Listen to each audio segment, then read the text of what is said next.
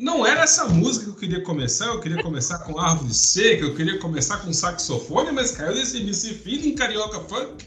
E aí eu estou aqui, eu estou exultante, eu estou vibrando, eu estou pulando, eu estou maravilhado. Eu já apostei com o urubu do Pix, eu já investi com o faraó dos bitcoins, porque desde o domingo passado eu estou sem cueca, eu estou saindo pelado na rua, não tomo banho. Por quê? Porque Luiz Inácio Lula da Silva ganhou a última eleição e a partir do ano que vamos ter presidente.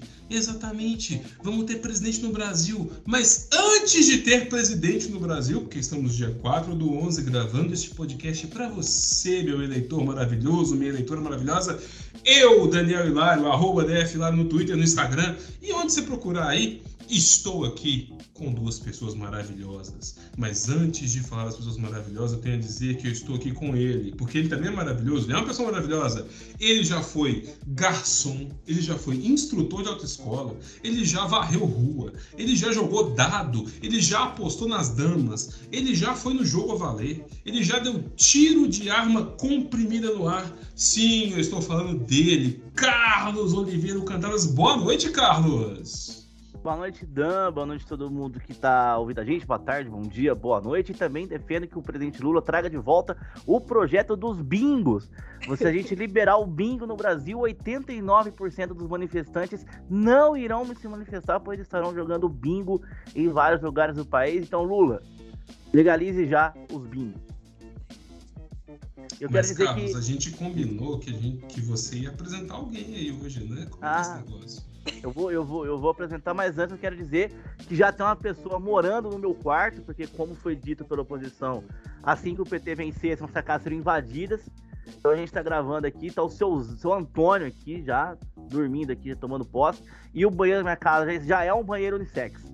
Então as coisas já estão acontecendo já, como foi dito no governo, no governo Lula. Nem começou e as coisas já estão acontecendo já. Mas eu vou apresentar então. A gente tem uma convidada, né? É a primeira vez que a gente recebe uma dama, uma senhorita, uma mulher que está, está entrando com a, com a gente, pela primeira vez desde quando a gente começou essa nova fase. Ela que é professora. Ela grava vídeos, mas não é o Felipe Neto. Assim como nós também, ela não votou 22 no último domingo, a gente espera que não. Senão ela vai ser quitada dessa chamada. Então, ela é responsável pelo futuro de nossas crianças por ser uma professora. Comunista, sim. Esquerdista, provavelmente. Lívia, bem-vinda. Lívia Porto ou Lívia Porto, como diria os espanhóis. boa noite, bom dia, boa tarde, boa madrugada para todo mundo. Prazerzaço estar aqui no Marretadas. Eu mais ou menos acompanho esse podcast desde o início e muito orgulhosa do trabalho que os meninos estão fazendo a, eu nunca ia votar 22 na minha vida, nem 17, nem qualquer outro número que não fosse algum número 13, 65, 50, 40, eventualmente. Então eu tô bem, bem de boa com a minha escolha eleitoral. Não estou andando nua pelas ruas, até porque isso seria atentado violento ao pudor. Tem alguém realmente morando na minha casa, ele chama Caleb, faz cinco anos já é o meu cachorro. E, por incrível que pareça, ele está quieto, graças a Deus. E em relação a essa parte aí da professora, eu não sei se eu sou responsável pelo futuro das crianças, não, porque eu queria que as crianças estivessem lá e eu cá. Mas isso é outro assunto para outro dia. Um beijo, gente. Cheguei. Você tá me chamando de peladão? Peladão do Pix. Fica a ideia aí, ó. Opa! Peladão do Pix. Nudes com Pix, né?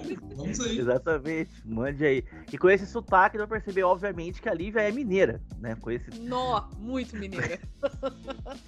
eu sou mineira, assim, daquele encontrinho ali da, do, do... Ah, enfim, eu não tenho nada de mineira, não.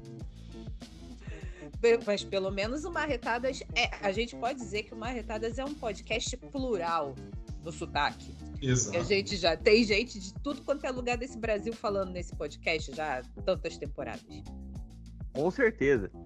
Sim, e aí o Marretada se começa agora com essas figuras ilustres, porém não tão desnudas quanto eu. Eu quero dizer para vocês que o Marretada começa com ele. É claro que é ele. O giro do Twitter, né? E aí eu poderia falar que giro do Twitter, mas eu não trouxe a sonorização, mas eu quero, eu quero primeiro, eu quero começar o giro do Twitter de hoje com o tweet de Carlos Cantadas. Carlos, traz para mim seu tweet, por favor. Trago e com mudanças, peguei você de surpresa. O quê? Oh, meu é, Deus! Porque... porque eu vi um tweet uns 10 minutos antes de começar a gravar que eu precisava ler. Não podia deixar ele passar aqui. É um tweet. Aquele que eu mandei para vocês antes da pauta era bom, mas esse é um pouco melhor. É um tweet do arroba Skazenam. E o, o nick dele é Fora Zema. Aparentemente deve ser. Esse sim é mineiro, né? Pelo jeito aqui. Ele tweetou o seguinte: Acabei de lembrar de quando o presidente disse que teríamos no Brasil um vale do nióbio comparável ao Vale do Silício, dando a entender que ele achava que o Vale do Silício era o lugar onde se extraía muito silício. Meu Deus! Eu tinha esquecido essa declaração e realmente o, o nobre ex-presidente Jair Cícero ele disse isso de verdade. Sim. Buraco que faz na cabeça dessa pessoa, meu Deus do céu. O eco, né? O nome. É, é como se você estivesse numa estação internacional, espacial internacional, e aí você soltasse uma agulha de um lado e ela passasse para o outro sem qualquer som acontecendo. Ela vai girando e girando e girando e chega do lado. Pum! Mas passa, né? Porque são duas orelhas vazadas. Sim. Sim, essa história do nióbio, cara. Essa história Mas é só isso? O que? O tweet é só isso. Só isso, só isso. É uma lembrança. É uma lembrança, né? Porque muito se falou do nióbio, né? Acho que o uma das bases do atual governo era o nióbio. Lembro, inclusive, quando ele estava no Japão, que ele fez uma live com, uma, com um colar de nióbio. Sim! Ai. Assim como a Ana Maria Braga fez uma, fez uma apresentação com um colar de tomates, né? Foi, foi, foi, foi. Eu achei muito bem esse, muito legal esse tweet aqui. Porque o outro tweet que eu, que eu tinha trazido, né? Hum. Acho que vale a menção honrosa. Era a respeito das manifestações, né? Que nós tivemos aí nos últimos dias, Sim. que falava que o pessoal lá no Espírito Santo estava em frente ao 38º Batalhão da Infantaria, só que estava acontecendo a Casa Cor 2022, eram os fascistas contra design de interiores. Eram os fascistas contra a cor fúcsia, né? Nossa bandeira jamais será rosa, fúcsia, roxa, lavanda. Mas é um ponto interessante, por quê? Porque são pessoas que há seis anos, no mínimo, desde 2000 e nós estamos 2022, 2016, desde 2016, estão recebendo todo tipo de atrocidade no Zap, no Telegram, de coisas bizarras, coisas estranhas, e que essas pessoas não veem TV mais. E televisão, querendo ou não, é o local oficial para você se informar por notícias, uh, coisas que aconteceram, fatos. Verdade. Você pode, você pode ver Record News, Jovem Pan News, Globo News, Bandeirante, Band News. Você pode ver o que você quiser, CNN, você pode ver o que você quiser. Mas a TV é o local oficial, são os veículos oficiais de televisão, de jornais e afins. Você vai no YouTube, vê lá um UOL e tal. São locais que você vê. Só que essas pessoas elas não se alimentam disso. Elas, alimentam, elas se alimentam somente do Zap. Sim. Né? Do Zap, do Telegram, do Facebook. E aí, qualquer coisa que cai lá, e não estou dizendo que são pessoas ignorantes, pessoas burras, não é isso. São pessoas inteligentes, mas que escolheram por uma questão própria e pessoal e só nesses canais, porque nós vivemos, como diz Toguro, inclusive Toguro muito lamentável, porque Sim. né, falou mal de Lula, falou eu mal de Eu vim saber que era Toguro outro dia, e já Sim. acho extremamente lamentável o que ele falou do Shape lá. Muito lamentável, o Shape fala, né, como diz Toguro. É. E aí, é, mesmo no, no ano da informação, com Elon Musk construindo foguete, as pessoas escolheram conscientemente se alimentar de informações do Zap. E aí, essas informações do Zap, elas não têm verificação, elas não têm veracidade, elas não passam por um jornalista. E aí elas vêm de qualquer forma. Então elas se alimentam de qualquer forma dessa informação e regurgitam ela de qualquer forma. Então, é isso aí, é o que a gente vê. É o urubu do Pix, né? É farol dos bitcoins. Ah, eu vou investir com o farol dos bitcoins. O farol tá lá pegando teu dinheiro e indo embora, investindo em igreja evangélica. Então, assim, verdade. é o que se tem. É o que se tem. É verdade. Sim, sim. Uma coisa que eu percebo muito aqui na, na, nas pessoas que me rodeiam é isso. As coisas entram pelo WhatsApp sem qualquer filtro e quando por um acaso chegam a mim ou eu entro em contato com isso através da galera aqui, eu sempre falo, poxa, dá um Google, procura assim, procura assado. E o olhar que sempre, ah, vou procurar no. Aí diz qualquer uma das da mídia tradicional, Globo. É, e isso ah, que me pega muito. Tu quer procurar onde, mano? Tu quer procurar onde? Na biblioteca de Alexandria? Pumba! Dá! Sabe? Ah, sim, sim. Eles vivem numa realidade em que os meios tradicionais de comunicação, né? Que seria, dar um exemplo, G1, Folha, com algumas restrições que a gente tem com a Folha, Estadão, essas, os, os, tradicionais mesmo, vivem numa grande conspiração que querem encontrar a verdade, né? Uhum. É, é, é, aquela famosa frase do é isso que é isso que eles querem que você pensa. Ai. É. Imagina eu como jornalista ter que ter que entender, ter que ouvir uma coisa dessas, né? Eu não tenho contraindicação porque eu sou filho de jornalista, sou filho de professora e tipo, não tem por que contraindicar. A gente critica, a gente fala, a gente aponta, mas tipo, contraindicar, pô, é, ir contra, fazer barreira contra, brigar, empurrar, falar que tá tudo errado. Não é assim que as coisas funcionam, né? Verdade. Não é assim. Não mesmo. E a gente não tem apenas esses grandes, eh, essa galera da grande mídia, para fazer a, a, verificação. Existem as agências de notícia próprias de verificação. Tem Sim. a Pública, tem a Lupa, tem esses conglomerados, juntando um pouquinho de gente da Globo, da Folha, do Estadão, não sei o que, que faz um.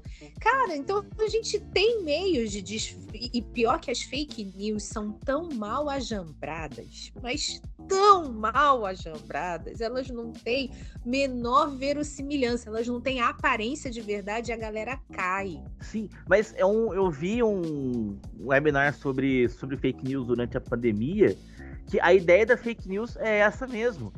Ela, ela é ser o mais absurda possível, porque é um negócio tão, tão absurdo que você não consegue nem combater ela. Uhum. É, é, essa é a questão, porque, por exemplo, quando a gente dá um exemplo, a gente falou da, da pandemia, da, época da vacinação, né? Que ah, a vacinação causa mal. Você não consegue explicar pra pessoa que ela tá errada porque é tão absurdo. Que não tem um argumento contrário a aquilo que ela falou. Então a ideia da, da fake news é justamente essa, né? Quanto mais absurda foi, mais difícil comprovar que é mentira, é melhor. E aí a pessoa entra naquela do, ah, eu faço parte de um seleto grupo que sabe a verdade, o resto do mundo tá sendo enganado, e eu sou o espertão que que sei, que sei mais do que os outros, né? É. É bem isso mesmo. Vou fazer o William Bonner aqui agora, peraí. gente, Só pra fazer inveja, gente, Carlos. Eu fiz o William Bonner aqui ele explicando é muito bom. Gente, Sim. eu preciso fazer uma explicação. Eu saí para tomar uma coisa, mas era água. Não, é, não, rapidinho, deixa eu só contar esse um minutinho. Quando aconteceu essa, eu já tinha tirado da Globo, eu tava vendo pela, pela Globoplay, aí eu já tinha tirado. Aí depois eu fui ver no Twitter, sempre, na, sempre nele, que tinha rolado essa polêmica, não sei o quê. Na, na mesma hora eu saquei, mas gente, isso é água?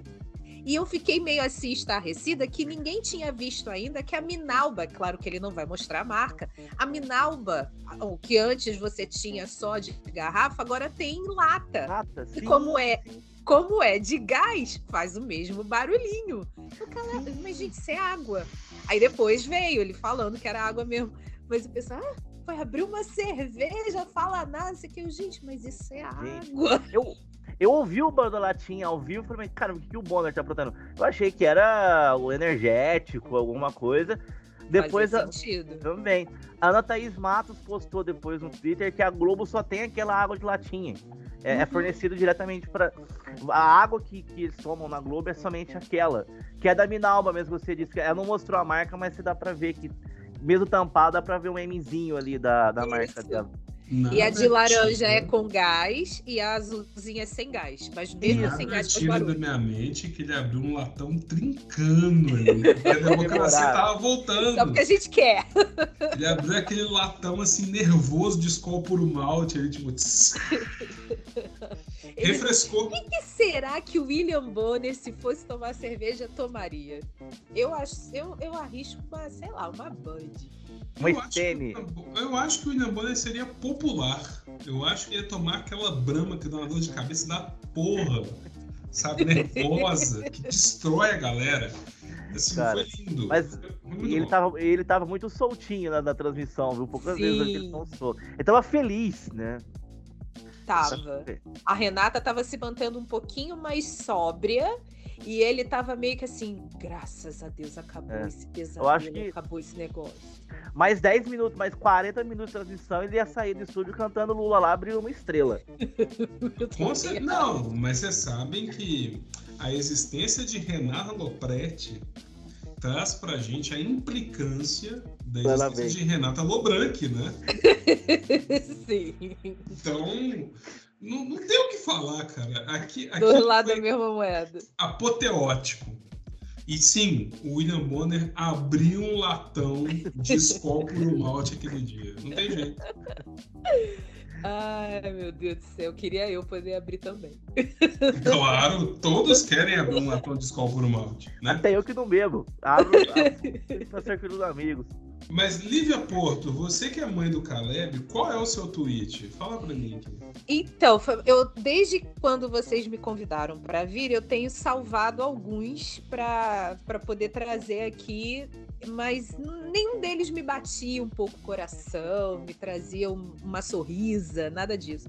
Até que essa semana eu vi que é, uma, na verdade, um print que a Dani Rockwell, arroba Dani Rockwell, postou endereçada para Print Minions, que é uma, uma arroba que tem como foto a cara do outro lá em formato de bozo. E no print diz o seguinte: é, tem uma foto do, do, do energúmeno, 49,10%, o outro, graças a Deus, já eleito. E aí alguém em algum grupo dizia assim: na contagem do TSE, Bolsonaro teve 49 milhões de votos, ou seja, a pessoa simplesmente esqueceu que porcentagem, o símbolo de porcentagem existe. No pronunciamento do Bolsonaro, ele nos agradece pelos 58 milhões de votos. O homem tá com as provas da fraude, gente. Meu Deus. Porcaria! Eu acho A muito. crise é de interpretação de texto, é de matemática, de química, física, biologia, é de tudo.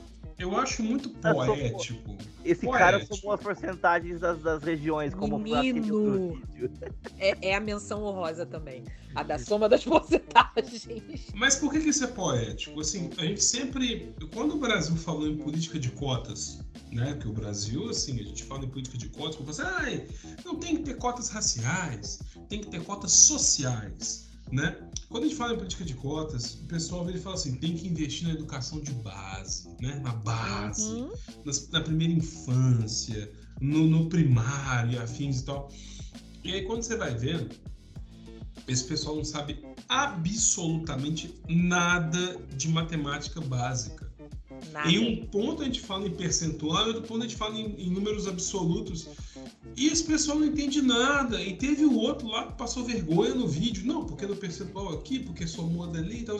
Tipo, gente, pelo amor de Deus, que loucura. E hoje vieram falar que nas urnas fabricadas até 2000 deu uma discrepância X, porque são audi- auditáveis. E nas urnas pós-2000 não auditáveis, não sei de onde saiu isso, disseram que não tem, porque não tem, porque não são auditáveis e tal. Tipo, gente, olha, não faz sentido. Você pode, se, você pode se pendurar como um sachê de pingo num caminhão o quanto você quiser, sabe? Igual aquele sapinho. Igualzinho aquele sapinho com ventosa. Você pode se pendurar igual aqueles Homem-Aranha que você passa detergente nas bolinhas assim pra ele cair na parede de quando em quando. Sim. O quanto você, você quiser. Você pode se pendurar num caminhão em movimento na rodovia, se você Também. quiser. Você pode virar um personagem do Euro Truck Simulator, mas não dá. O sistema eleitoral brasileiro é extremamente confiável a apuração é rápida, ele é eletrônico, ele não é invasível porque ele é numa intranet, ele não é na internet. Sim. Tipo, não dá, não dá. E esses assim, eu tava conversando com uma advogada colega minha ontem, eu conversei com ela ontem sobre isso. A gente tava falando sobre essa questão da galera manifestar. Ponto. Uh, manifestar fechando estrada é paia. Teve gente que perdeu o transplante, teve gente que, que, que teve que nascer no meio da estrada, perdeu mais de não sei quantos litros de leite, mais de 50 mil litros de leite, isso é muito complicado. Isso é bem complicado. Agora, tu quer manifestar numa praça, quer manifestar frente do quartel, vai manifestar, mas toma cuidado com o que você pede. Ah, eu quero intervenção militar porque eu não concordo com o resultado das urnas. Ninguém vai te ouvir. Ninguém vai te ouvir. Por quê? Porque as urnas brasileiras são auditáveis e são confiáveis. Então, assim, você pode pedir o que você quiser. Ah, eu acho que tem que ter, assim, que acho que tem que ter ditadura. É, é um desejo bizarro. É uma escolha bizarra. Mas é uma escolha sua. Eu acho que você não devia ter ela, porque você, quando. É aquele negócio, você viu, a gente viu. A polícia foi lá debelar os protestos. A primeira granada de efeito moral que o povo tava chorando. Ai, o cidadão de bem não pode nem protestar, nós sentamos no chão e tomamos borrachada. Bicho, professor, bancário, metalúrgico já estão muito mais borrachado que você, já estão curtindo na Verdade. porrada e vão fazer greve mesmo assim. Sim, sim. Mesmo assim, sabe? Com Alckmin que não vai mais roubar merenda, porque agora ele ganha merenda, né? Ele não rouba, mas ele ganha merenda mas ele vai soltar a polícia neles e eles vão fazer movimento. E você, frouxo da camisa amarela, a primeira bombinha que estoura do teu lado, o primeiro traque que estoura do teu lado, tu chora. Que você é frouxo. Precisa Muito. nem ser bomba, basta apenas ser spray de pimenta. Uhum. Ah, eu acho que o, o, melhor vídeo que, que simula isso que vocês estão comentando é o cara fugindo, esquecendo até a moto da Gaviões. A Gaviões chegou gritando aqui, aqui é Corinthians com um monte de folga de vício. O Patriota largou até a moto pra trás com a bandeirinha do Brasil. Não é Patriota? Abandonou Patriota. a bandeira do Brasil, Patriota. Detalhe, tinha um delicioso lanche de mortandela, pão com mortandela dentro da, da caçapinha da moto. A ironia é tão doce, cara. Eu vou dar um exemplo é, de uma coisa que me irritou muito que aconteceu aqui em Colômbia, pra ver como os pessoal são é, sem escrúpulos. Aqui na, a gente teve uma carreata gado, digo, carreata a favor do, do, presidente da República no último sábado, o que eu acho justo, acho que você, as pessoas fazer carreata é um direito e tal. Mas me incomodou muito que a mulher que organizou isso colocou meu primo em cima do caminhão gritando Bolsonaro. Meu primo tem síndrome de Down. Eu acho Eita. que. É, isso me incomodou muito, é uma conversa que eu ia ter com meu tio no futuro, né? Porque meu tio, muito, sou muito chegado com ele, e isso me deixou um pouco chateado, porque meu tio tava junto. Então eu acho. Tô indo pra colina, hein? É, porque isso, isso me incomodou muito. Isso me incomodou. Acho que se eles quisessem gritar. Eu acho que se eles quisessem gritar, tudo bem. Apesar que meu tio tinha que saber o que o Bolsonaro pensa de pessoas com, com, com algum tipo de deficiência. Lembrando que no final do ano passado ele, ele fez um decreto para criar escolas para crianças com deficiência serem ensinadas separadas dos outros, porque segundo eles atrapalhava a criança normal. Esse projeto não Eles são pra... completamente contra a inclusão. Completamente, completamente contra. contra. Então acho que você usar uma pessoa com Down por causa disso, é, para defender um cara que é provavelmente ele, ele se referir a meu primo como aquele retardadinho, provavelmente ele usaria esse termo para falar, ele me incomodou muito. Mas enfim, me incomodou mais aí a mulher que fez uma professora de história. Não! e ela Deus. tava na rua, e ela passou segunda, terça e quarta postando contra a vitória do Lula. Ela foi também pedir ditadura militar. Eu acho que uma professora de história pedir ditadura, ela tem que rasgar o diploma.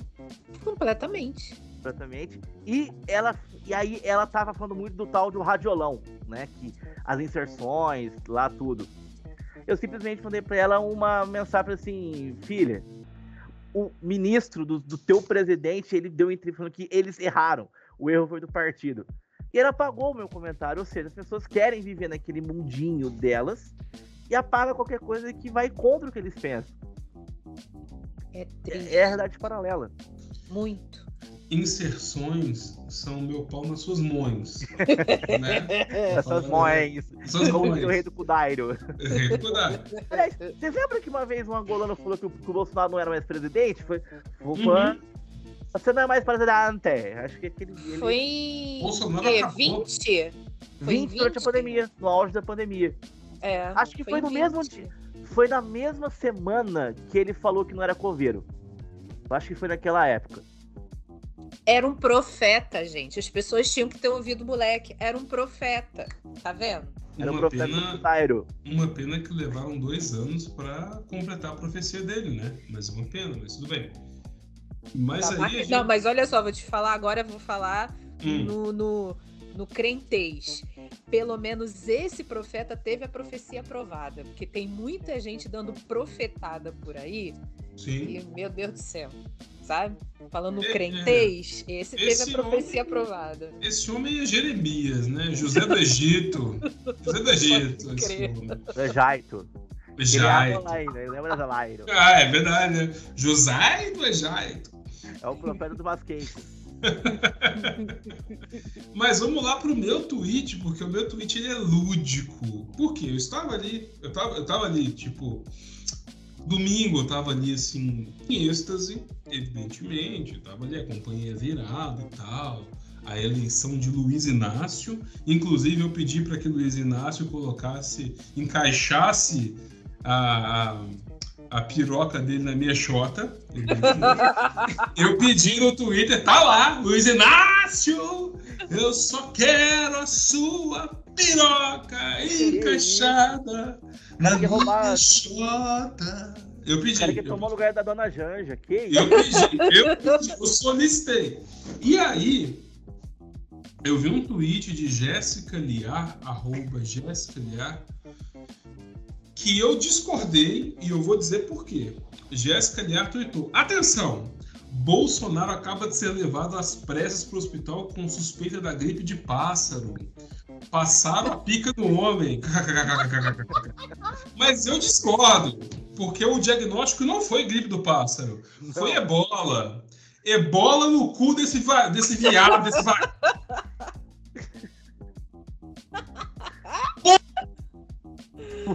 Ai, ai, ai. O cara compraram voto. Caco Barcelos comprovou a compra de votos, sabe? Os caras adiantaram o pagamento de parcela de Auxílio Brasil. Fizeram consignado em Auxílio Brasil, sabe? Os caras pressionaram com o empresário, um monte de gente. E Lula ganhou essa porra por 2 milhões de votos, cara. Nós ganhamos essa. É, é verdade. A gente, Entendeu, a gente contra tudo e contra todos. Cara, é um milagre eleitoral essa eleição, sabe? Passaram a pica, entendeu? É bola no cu desse filho da puta. Que merda, cara. Ganhamos Cara. essa porra. Eu gritei tanto na hora que saiu o resultado, cara. Porque foi, foi uma lavada de alma. Uhum. Foi. Eu chorei, como sempre. Pô, a, gente, a gente passou quatro anos aguentando esse, esse estrume.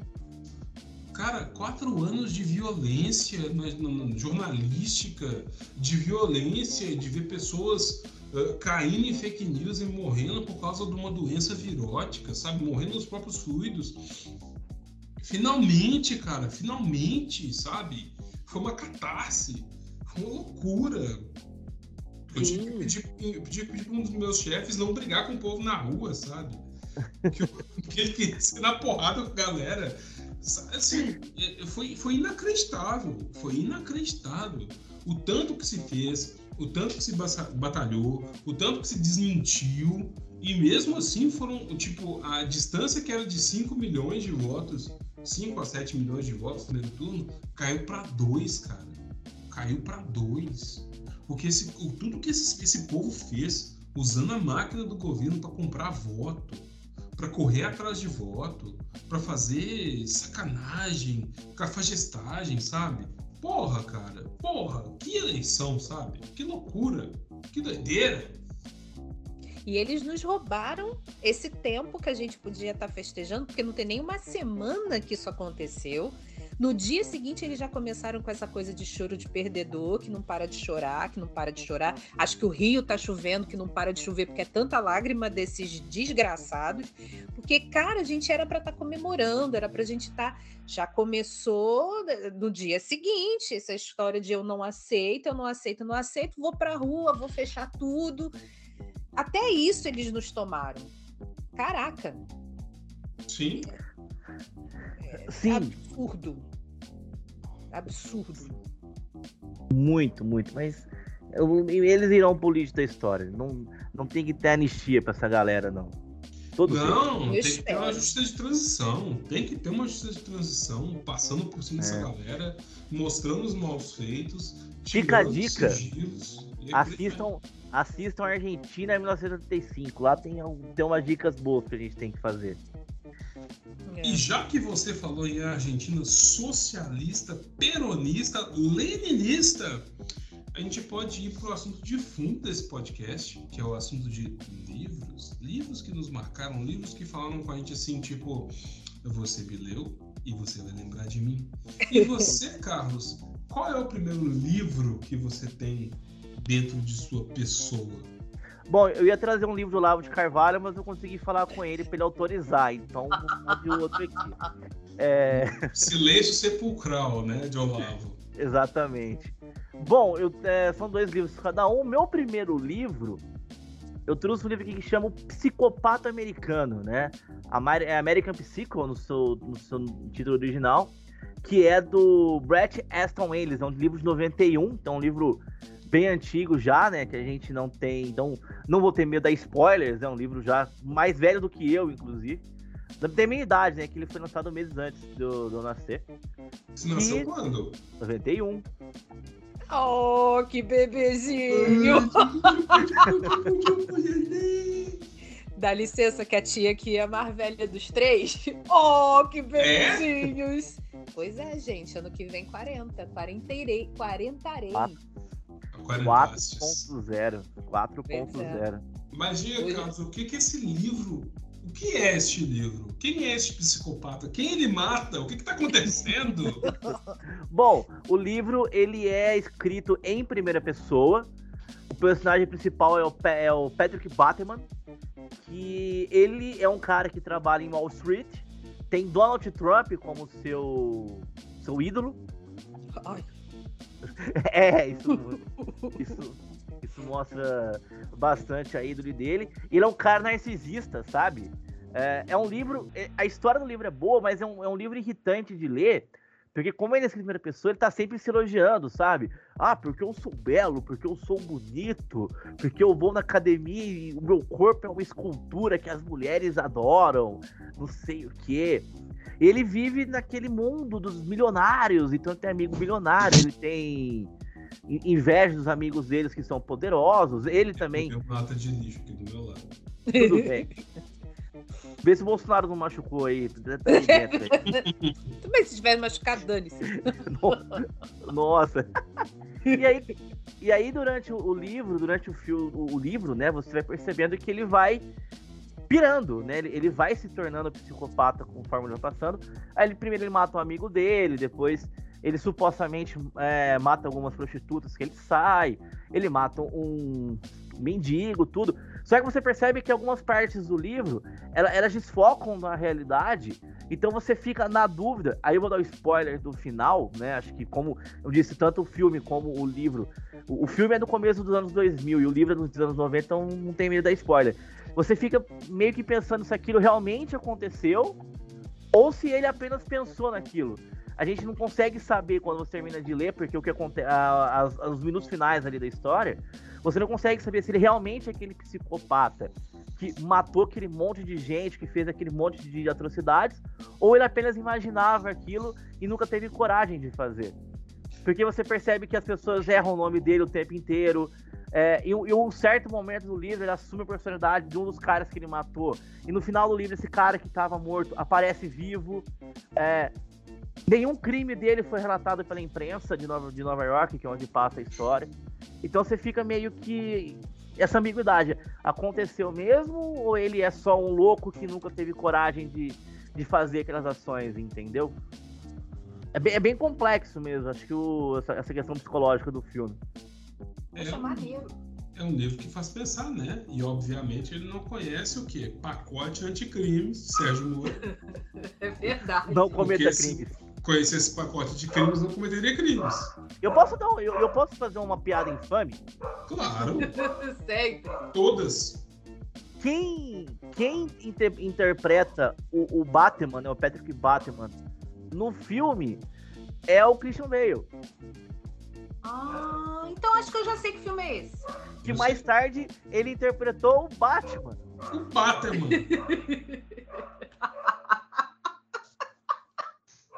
Aliás, Meu Deus do céu! O, o, o, Christian Bale no filme, ele arrebenta, viu?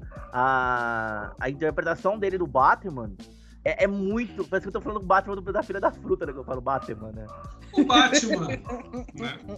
Assim, a interpretação dele é muito fiel ao que o cara é no livro, tá? Aquela, aquela cena em que ele, que ele tá batendo na prostituta se olhando no espelho é muito fiel ao que tá no livro, sabe? Hum. Então, mas a grande questão do livro é essa mesmo. Será que a gente. Aqui, o, e o autor nunca esclareceu. Aconteceu mesmo ou ele é apenas um maluco total que imaginou tudo aquilo acontecendo em volta dele? Essa questão da imaginação é um recurso muito usado por Hollywood, né? Tipo, ah, fulano somente sonhou, ou ficou aqui a ambiguidade e tudo, mas o cara é o Batman, né? Inclusive, a, a alegoria do Batman é um negócio muito interessante, que você imagina, de uma hora para outra, você resolve que você vai vestir de morcego e vai bater nas pessoas na rua à noite. É, é um negócio é. interessante, tipo, vou bater na galera vestir de morcego aí à noite. Valeu. Meu Valeu. único, meu único superpoder é ter muito dinheiro. E bater na galera, vestir de morcego à noite. Pois é. É isso aí. Sim, sim. E quem quiser ver o filme tem no Star Plus. Quem quiser ver o filme tem no Star Plus, que é de 2000. O filme é de. Só confirmar a data do filme que 2000. O filme é de 2000. Interessante. Pô, eu acho que eu sei que filme é esse. Ele tá com uma cara bem, bem loucona mesmo. Muito, muito, muito. Ele é todo, ai, eu sou gostosão, eu sou, eu sou Patrick Batman, ninguém, ninguém pode comigo, né? E ele vai na academia, ele compra coisas caras. Cara, sempre tem uma parte no livro, são umas 15 páginas dele escrevendo coisas que ele comprou numa loja. Porque eu comprei um vídeo cassete com sete cabeças para ver filme não sei o que, não sei o que. E tem vários. Eles citam bandas no meio do filme, pra você perceber que a ideia do autor mostrar como que o cara é louco, eles citam bandas com as músicas que não são aquelas bandas, eles trocam, tipo, ah, essa música aqui é dos Beatles, mas na verdade a música é do Rolling Stones. Então ele, tem essa, essas confusões no, no filme, né, na, no roteiro, que é vamos, como, como é, é, como se fosse ele te contando, tem essas coisas que, como ele mente muito, dá para entender também, você percebe que em alguns momentos ele deixa escapar e fala assim, ah, eu encontrei o Paul McCartney que cantava nos Beatles. Ele dá essas Caraca. coisas assim. Aham, uhum. sim, sim, sim. Então ele é praticamente a burguesia do seu Jorge, né? Sim, sim. Vai no cabeleireiro, esteticista, malha o dia inteiro, fuma de artista. É isso aí. Ele é viciado Mas... em. Ele é viciado em cartão de negócio. Cara, tem uma hora que ele mata o cara. Supostamente ele mata o cara porque o cara tem um cartão de visita melhor que o dele. Supostamente. Porque é, esse é aquele cara que volta quando ele tá. Quando ele tá no final do livro. É, é uma labuta, né? Sim, sim, é paia. É, é, muito paia. Mas Lívia Porto, qual é o seu primeiro livro, por favor? Porque é muito paia morrer por um cartão de visita. Deixa eu. Eu vou falar rapidinho o meu primeiro livro, mas eu preciso socorrer que o pessoal tá preso lá fora. Aí depois você dá uma, uma parada, tira essa parte. Meu primeiro livro, vou começar pelo livro bom para depois falar da minha experiência ruim de leitura. Meu primeiro livro é o livro 1 um da coleção Para Gostar de Ler da editora Ática, que traz quatro cronistas: o Carlos Drummond de Andrade, Fernando Sabino, Paulo Mendes Campos e Rubem Braga. Daqui a pouco eu falo dele, deixa eu socorrer o pessoal. Vai falando aí, Dani. o volume 1 da edição Para Gostar de Ler, que pega essa galera toda, é, é muita coisa que eu não, eu não, consegui pegar no Google aqui. Eu, não eu li dizer... esse livro, eu acho. Eu joguei no Google aqui, eu não sei se é a mesma edição que a Liv vai ter, ou estão trazendo que ela voltar. Hum. Que tem um pintinho. Exato! Na capa. Exato. Eu tenho. Assim, me ativou a memória que eu não sabia que eu tinha. Talvez seja uma memória falsa. Voltei, mas, gente. Desculpa. Não é falsa, não é falsa, mas diz aí. Então, essa, eu trouxe esse livro meio que para falar a respeito do porquê eu comecei a gostar de ler. Literalmente, o troço se chama Para Gostar de Ler. e eu comecei a gostar de ler lendo o livro do Para Gostar de Ler. Ele cumpriu Essa seu co... objetivo. É, é, muito, bastante. Esse, essa coleção da editora Ática, ela vem de lá da década de 70. Foi uma tentativa. Eu agora me esqueci o nome do, do, do editor, da época da editora Ática, que juntou esses quatro cronistas. Essa galera trabalhava em jornal, escrevia para revista, até ali mais ou menos o final dos anos 60. O Fernando Sabino era editor de uma editora ele era, junto com Rubem Braga, dono da editora do autor. Paulo Mendes Campos também escrevia para a editora do autor. E aí, quando chegou ali dos, no final né, dos 60, início dos 70, ali por volta de 73, 74, eles, o pessoal da, da Ática, meio que para estimular a leitura mesmo do jovem brasileiro, pediu para eles cederem algumas das suas crônicas, e o porquê de ser crônica é muito importante, pelo menos para mim, para fazer esse tipo de, vamos dizer assim, de, de uma coleção que o, o, os molequezinhos ali, quase, né, final dos 70, início do, dos 80, os garotos pudessem ter contato com grandes escritores sem que pudesse ser aquela coisa chata dos clássicos. Eles toparam, a princípio eles ficaram meio assim, mas toparam e cederam algumas crônicas. O troço fez tanto, tanto, tanto sucesso que eles vêm escrevendo essas crônicas basicamente até falecer. O, o, quem parte primeiro, se eu não estou enganada, é o Carlos Drummond de Andrade, que ele morre em 87. Dali, alguns anos depois, vai ser o Rubem Braga, em torno de 93, por aí. O Paulo Mendes Campos vai embora em 94. E o último que vai embora, que eu lamento muito não ter podido conhecer foi o Fernando Sabino. E por que justamente esse livro? Trouxe, todo mundo já ouviu falar da Para Gostar de Ler, todo mundo praticamente teve a Para Gostar de Ler como leitura obrigatória na escola. Porque com 10 anos de idade, quando eu entrei em contato com esse livro, me lembro até hoje, a gente estava papai, meu avô e eu dentro do Carrefour do Norte Shopping aqui do Rio de Janeiro. ia, ia se comprar alguma coisa para fazer alguma alguma comida, não lembro. Era um dia de noite e o Carrefour hoje em dia não tem mais, mas né, antigamente o Carrefour tinha uma seção bem considerável de livros. E, e, me chamou a atenção, livro fininho, bem fininho mesmo, o livro não chega a ter 70 páginas. E eu pedi. Ai, deixa eu comprar, deixa eu comprar. Isso era 93.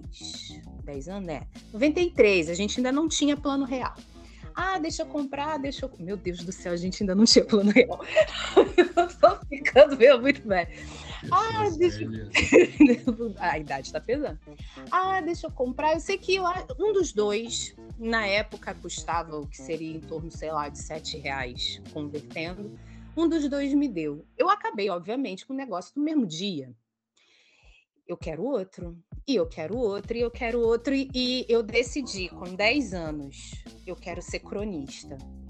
O troço me estimulou tanto que eu, não, agora eu vou escrever, é isso. Se eu tiver de escrever alguma coisa na minha vida, vai ser desse jeito, nesse estilo. E aconteceu. É basicamente o, o que eu sei escrever. Tenho fazer uma, uma, um pequeno jabá? Tem um livrinho claro. na Amazon de croniquinha. Depois eu vou deixar a, o link direitinho para o pessoal colocar para o Dani ou para o Carlinhos, para quem fizer os, os serviços na legenda do episódio.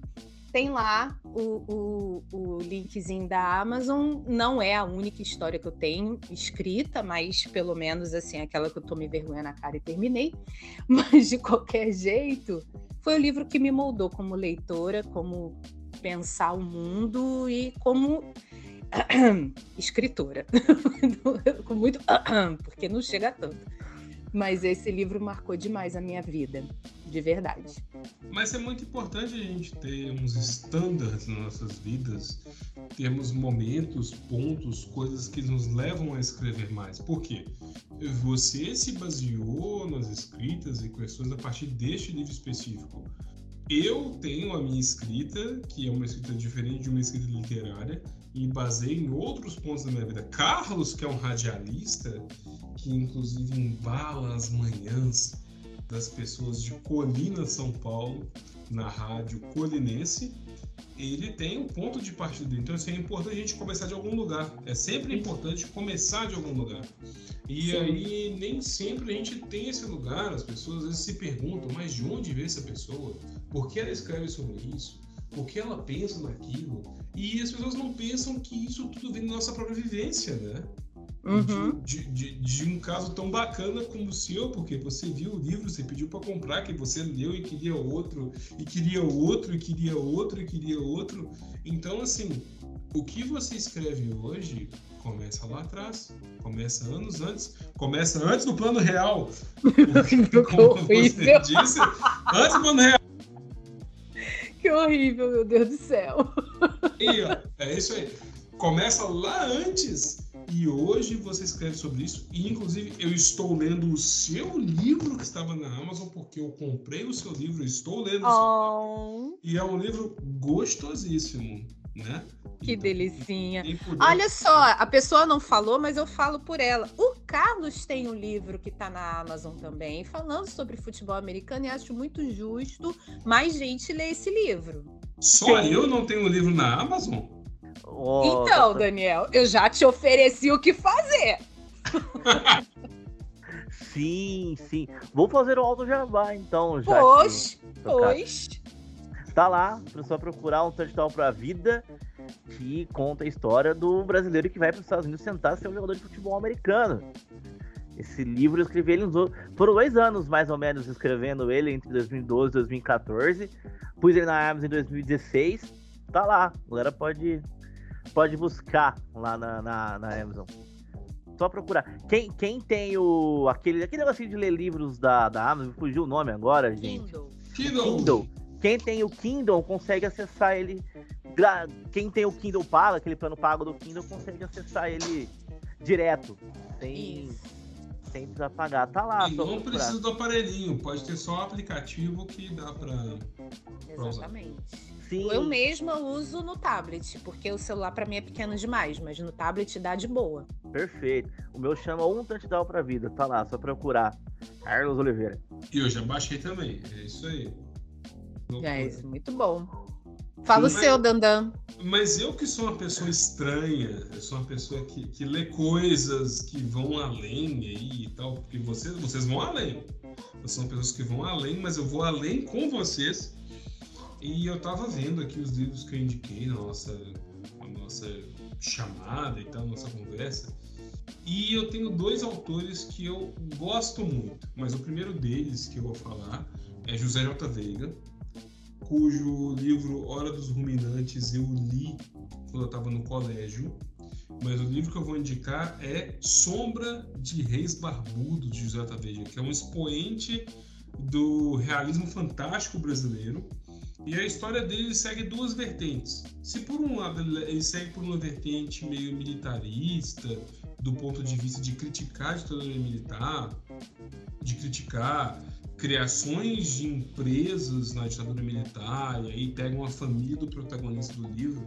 Por outro lado, segue o próprio crescimento desse protagonista como adolescente, como criança, e aí segue um pouco no seguinte sentido a história segue a criação de, da Companhia de Melhoramentos de Taitara, uma cidade do interior que promete trazer novidades para a pequena população que já vivia tranquilamente.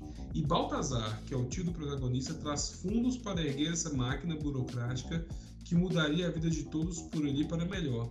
Mas o ponto mais interessante não é só tipo, ah, mudar uma vida para melhor, porque vem uma companhia, que vai criar uma questão estatal ali. O ponto mais interessante é que, no fim das contas, tão massacrados por aquela máquina estatal, eles começam a enxergar pessoas voando no céu. Não são pássaros, Uau. não são urubus, não são pterodáctilos, são pessoas voando. E no fim fica aquela coisa tipo, quem são essas pessoas que estão voando?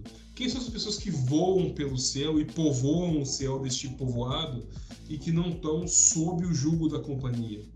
Então é aquela, é aquela questão: quem são as pessoas que estão além desse poder estatal? Quem são as pessoas que estão além desse subjugo né, militarista que a gente vive? Então, José Otaveia, com as suas figuras de linguagem, com as suas imagens, inclusive eu estou lendo o livro dele que são contos selecionados, que eu não acabei de ver, que é enorme o livro, e que é muito recente, ele traz essa visão fantasiosa, né, de escapar daquela ditadura daquele momento no Brasil, que era uma ditadura militar, que é o que queriam trazer para esse momento, para esse país, mas não conseguiram porque o quê? Porque Lula voltou. Uhul! E 2023 teremos um governo de Por quê? Porque doutor Geraldo vai cuidar disso. Doutor Geraldo cuidará disso. é isso. José Rotadega é isso. São figuras de linguagem é um povo sofrido, subjugado, mas que por algum momento se solta disso fantasiosamente. É maravilhoso. Realismo fantástico é maravilhoso. E realismo fantástico pega Gabriel Garcia Marques e tantos outros autores da América Latina. É lindo. É lindo. Já que você falou do José J. Veiga, o outro para indicar dele também é Os Cavalinhos de Pate Panto. Uhum. É, também segue a mesma linha. É, é, é, inclusive, esse conto que dá, dá título ao livro é maravilhoso. Mesmo. Eu já botei aqui na minha wishlist da Amazon esse que você indicou.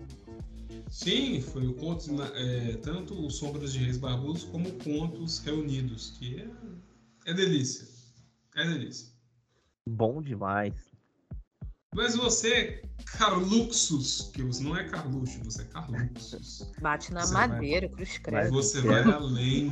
Qual é o seu segundo livro? Bom, meu segundo livro é um dos, na minha opinião, um dos melhores livros que eu já li, né? Eu acho que muita gente já ouviu falar. Escrito por Dan Brown, hum. lançado em 2003, que é o Código da Vinci.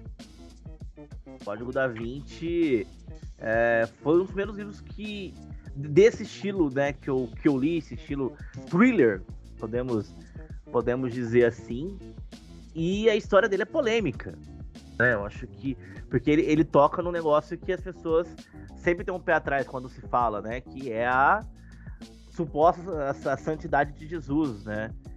Então, basicamente, só resumindo aqui para quem também dando spoiler, que é um livro de quase 20 anos atrás, acontece um assassinato no Museu do Louvre, do grão-mestre do Priorado de Sião, e aí uma figura conhecida, chamada para ajudar a investigar o crime, porque antes de morrer, esse, esse senhor que foi assassinado, ele, ele o, Salsani, o Saunier, ele faz vários símbolos no chão.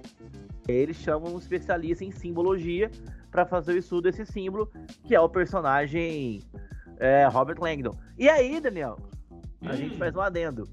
Hum. Lançaram o filme do Código da Vinci 2006. Quem interpreta Robert Langdon no filme O Código da Vinci? Evidentemente que é Tom Hanks, mas eu vou além de Tom Hanks, porque quem interpreta o capitão Bezufache da, da polícia francesa? Ele, Ele. Jean Renault. O francês. Apenas todos os caminhos levam a Tom Hanks passando por Jean Exatamente. É isso. E aí, conforme o Robert Langdon vai é, estudando esses símbolos, ele começa a, a, a entrar numa uma grande é, teia de acontecimentos que levam a o Santo Grau, Santo Grau, que para muitos é, é o, o, cálice né, que Jesus teria tomado o último vinho na última ceia, mas na verdade o Santo Grau seria o corpo de Maria Madalena, que, segundo algumas teorias, teria tido um caso amoroso com Jesus e tido filhos. Então. Peraí, peraí, peraí, peraí, peraí, peraí, peraí. Calma, calma. Para, para, eu, para, para, para, para, para, para. Eu li esse livro em menos de dois dias, mas foi o único livro do Dan Brown que eu li, porque foi o único que eu tive paciência. Peraí, o Santo Grau o quê? Essa parte você pulou, né? Sim. Vamos, eu não então. compreendi. Vamos, vamos explicar. O, o é o corpo de quem? De Maria, de Maria Madalena. Quê? Sim. Não é um cálice? Não é um cálice. Aí eu faço para você uma das cenas preferidas, tanto do livro como do filme. Que é quando o cara tá explicando a teoria do Santo Grau pro Robert Langdon, aquele velhinho.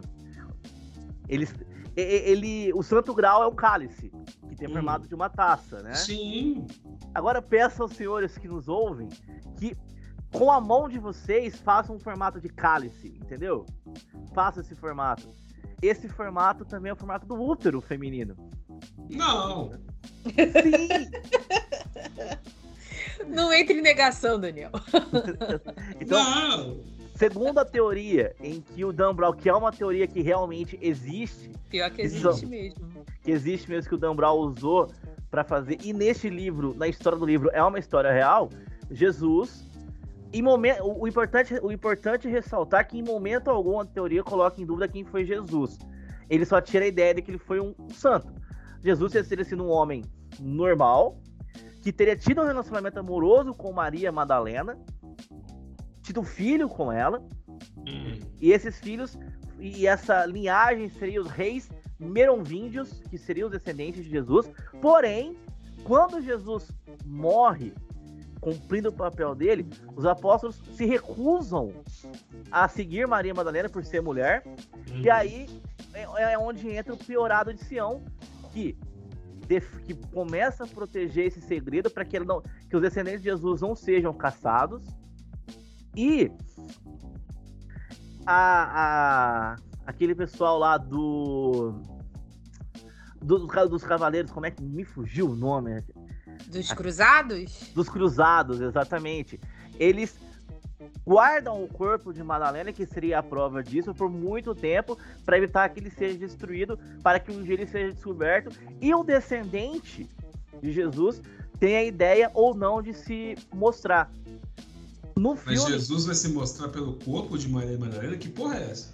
Não, o corpo de Maria Madalena seria a prova que ela, que, que, ela, que ela seria tinha tido um relacionamento com Jesus. E aí, esses reis merovíndios, que é a hum. família ali, teriam vários descendentes e apenas um estaria vivo, atualmente um único, que no livro e na história hum. é a Sophie Neville, que é a inspetora Sim. de polícia que ajuda o Rob Langdon na, na, na, pesquisa ali, que o, o cara que morreu era tio dela, era criou ela, na verdade, porque ele era o Sião, então defende ela, né? Protege ela. E aí cabe a ela, a Sophie Neville, se mostrar como descendente de Jesus com as provas que ela tem ou não. E aí fica aquela dúvida. Como é que os humanos, como é que a Terra se reage, como que o mundo reagiria se existisse o mesmo descendente de Jesus? E, to, e toda essa história que eu tô falando, realmente existe uma teoria disso, que existe descendente de Jesus por aí. E a atriz também é francesa, que é Audrey Tatu. Exatamente. Ela, ela mesma. Então fica. Foi ela que fez o Destino de Amélie Poulain também? Creio que sim. Se não me engano, sim. Se não me engano, sim. Que loucura. Ou seja, tá todo mundo. É todo mundo mesmo grupinho. Então a Amélie Poulain também tá no meio ali do Código da Vinci? Que, que é isso? Todas as histórias convergem. Conversem. para o corpo. Eu acho que o que corrobora essa, essa teoria foi é o fato de haver um, um evangelho apócrifo de Maria Madalena. Agora, Exatamente. se foi ela quem escreveu ou ela ditou conforme os outros evangelhos, aí não se sabe. Mas existe mesmo a tábua lá, a brutinha de um evangelho apócrifo, com- tendo como autora a própria Maria Madalena. Aí, meu filho, Exatamente. Porque quando, Aí evangelizastes. é, quando a Bíblia foi feita, isso também, isso também é contado no livro. Acho, que- eu acho legal o livro, é melhor do que o filme, porque o livro traz muitos detalhes. O livro conta que quando a, a Bíblia foi montada, eles escolheram meio que a dedo que- o que, que eles queriam, que os evangelhos queriam entrar ou não. isso. Foi uma escolha, né? Exatamente. E toda, e toda essa. pro- Procura a teoria do Santo Grau aí, que, tá, que tem tudo isso. E aí, no final do, do livro, no final do filme, o Robert Langdon, ele descobre ah, o corpo de Madalena onde ele tá. Que tem até aquele poeminha que ele descobre na, em uma igreja na Inglaterra. Mas na hora ele, na hora ele entende o que é. Mas depois ele consegue decifrar. Que é o abaixo da antiga Rosenstahl Grau, lâmina e cálice guardam o portal pela arte dos grandes mestres velada, jaz, sob o estrelado céu descansa em paz, que nada mais é do que no Museu do Louvre, aquele, aquela pirâmide invertida que tem no Museu do Louvre. Então ele ficou no grau ali. Exatamente. Grupo, ali já grupo, grupo, é, grupo rodoviário alimentício Augusto Liberato. Exato. Exato. Ele, ele empinou ali esse jeititã e acima dele só Deus é roda da frente, né? Sim. E aí a última cena do livro é o Robert do filme, né, da história, é o Robert Langdon ajoelhado sobre aquele cara, sobre o, o- a pirâmide invertida que tem no Santo Grau, no, lá em Paris, próximo ao Museu do Louvre, que inclusive eu quero muito fazer isso um dia, ir para Paris e ajoelhar sobre o Você quer dar um grau também nesse jeititã? Também. também eu, É. eu Eu, preciso eu vou com você. Eu não gosto de tirar foto, mas uma foto que eu quero fazer um dia é a foto ajoelhado lá no. Na pirâmide invertida. Posso ser preso se eu tentar fazer Sim. isso? Provavelmente. Valerá a pena? Sim. Claro. Não vai ser, não vai ser pior do que os caras que Melhor, jogaram. Daniel, e contigo mesmo, então. Eu vou com você, porque eu quero dar um Eu- grau também lá. Advogar. Inclusive, já, se- sempre que eu tive a oportunidade de namorar, sempre falava pra minha senhora, um dia a gente casar, a gente tipo, fomos juntos a Paris, você, você fará essa foto e sairemos presos. Posso tentar, tentar entrar lá dentro, nas profundezas do Museu do Louvre e ver se realmente existe Maria Madalena lá? Talvez, também. Pode ser. Mas a gente fazer isso. Então é bom levar um advogado junto, mas eu quero Pois muito fazer é, isso. pois é. Ah, e só uma curiosidade: são quatro livros que você tem o Robert Langdon, né? Que é o Código da Vinci, Anjos e Demônios, Inferno e Origem. Fortaleza É. Digital também. Portal Digital também. Só que esse é, é fora dessa, desse, dessa história, né? Lá ele é só o. Ele é um simples. Ele, ele não tá enfrentando a igreja constantemente. tá nesses quadros. Uma curiosidade, muita gente não sabe, mas. Ele não gosta muito da igreja católica, o Robert Langdon. Imagina! Veja só. Mas muita gente não Imagina. sabe. O, o livro que saiu primeiro não foi o Código da Vinci. O primeiro livro é o Anjos e Demônios. Porém, a história que se passa em Anjos e Demônios. é- Porém, porém, mesmo o livro, seu primeiro livro, Anjos e Demônios, a história se passa depois dos acontecimentos de, de Código da Vinci. que loucura. Ele, que ele começo- confu- ele confundiu a própria linha do tempo dele completamente. Sim, porque quando começa o filme, o o Anjos e Demônios, que eles vão atrás do, do Robert Langdon, o padre lá, que depois vira papa mais pra frente, ele fala: Ah, a gente vai te procurar pelo que aconteceu em Paris há três anos atrás. A Aí gente depois- vai te procurar. Né? Aí depois tem o símbolo perdido, Uhum. né? Que é o. São cinco livros, na verdade, né? Você tem o Anjos e Demônios, o Código da Vinci, o símbolo perdido que ele enfrenta a maçonaria. Aí você. Ele gosta de se meter no buraco quente. sim, você tem o inferno, que ele evita que uma doença seja espalhada na Itália. E o mais recente é Origem, que é de 2017. E foram feitos três filmes, né? O Código da Vinci, Anjos e Demônios e Origem. É, perdão, e Inferno. Dizem que não fizeram o símbolo perdido porque a maçonaria não deixou. Que ele enfrenta a maçonaria. E também o último prometeram fazer o filme até ontem. Porém, fiquei muito revoltado que mudaram o final do filme Inferno. No final do filme, o livro dá merda, o filme não. Esse uma... homem é praticamente um cosplay de Lara Croft, né? É o Tomb Raider em versão masculina. O homem que usa o relógio do Mickey. Exatamente, é o Tomb Raider versão masculina, ele tá na frente de Uncharted, que no caso é o nosso amigo Homem-Aranha, eu esqueci o nome do ator, mas ele tá à frente, né? Então, Sim, é bom, bom você citar o Homem-Aranha porque no filme tem duas figuras do, do universo Mar- Marvel que sim, ficaram em destaque ultimamente. Porque você tem ali. é, no, no- na história do Código da Vinci tem o padre, né? Tem um, um cara que é da Opus Dei, que é uma versão bem conservadora da Igreja Católica. E lá você tem o cara que faz o Octopus. nada mais, nada menos que Simone Tebet. Simone Né? Tebet, versão masculina. Ô, meu pai. E quem é outra figura? Pô, Simone Tebet, Octopus me pega bastante. Simone Tebet. Olá, Mas é, Peter. é- é Alfred Molina, é isso? Isso, Alfred Molina, o próprio, que é o Bispo Aringarossa no filme e no livro. Cara, vai ver que até eles, eles sei lá, vai ver que existe uma- um ramo familiar da Tebet e do Molina em algum lugar das eras, eles se cruzam, vêm do mesmo lugar, porque a semelhança física é muito grande.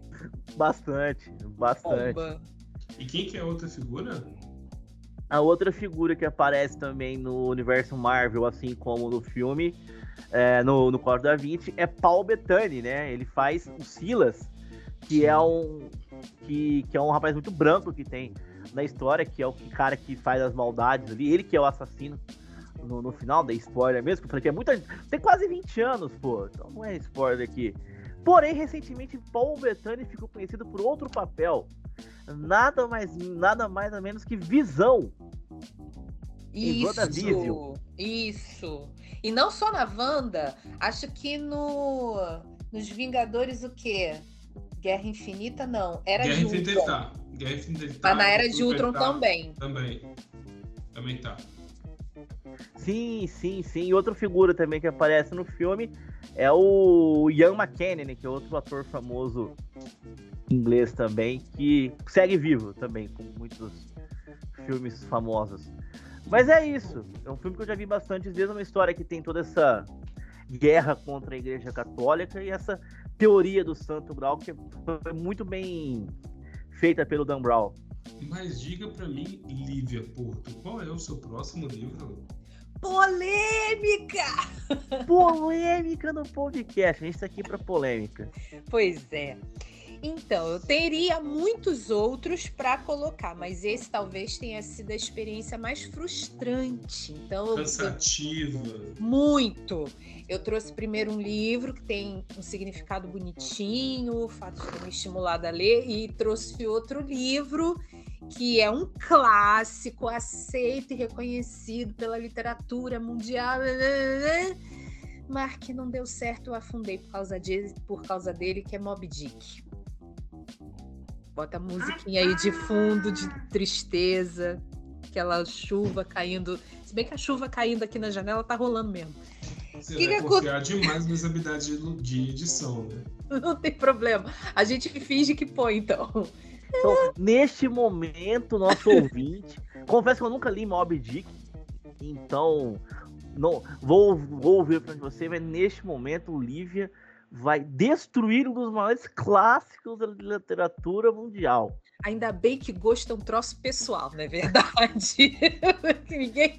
Porque, poxa vida, o Mob Dick não é um livro ruim, mas como o Daniel falou, é um livro extremamente cansativo.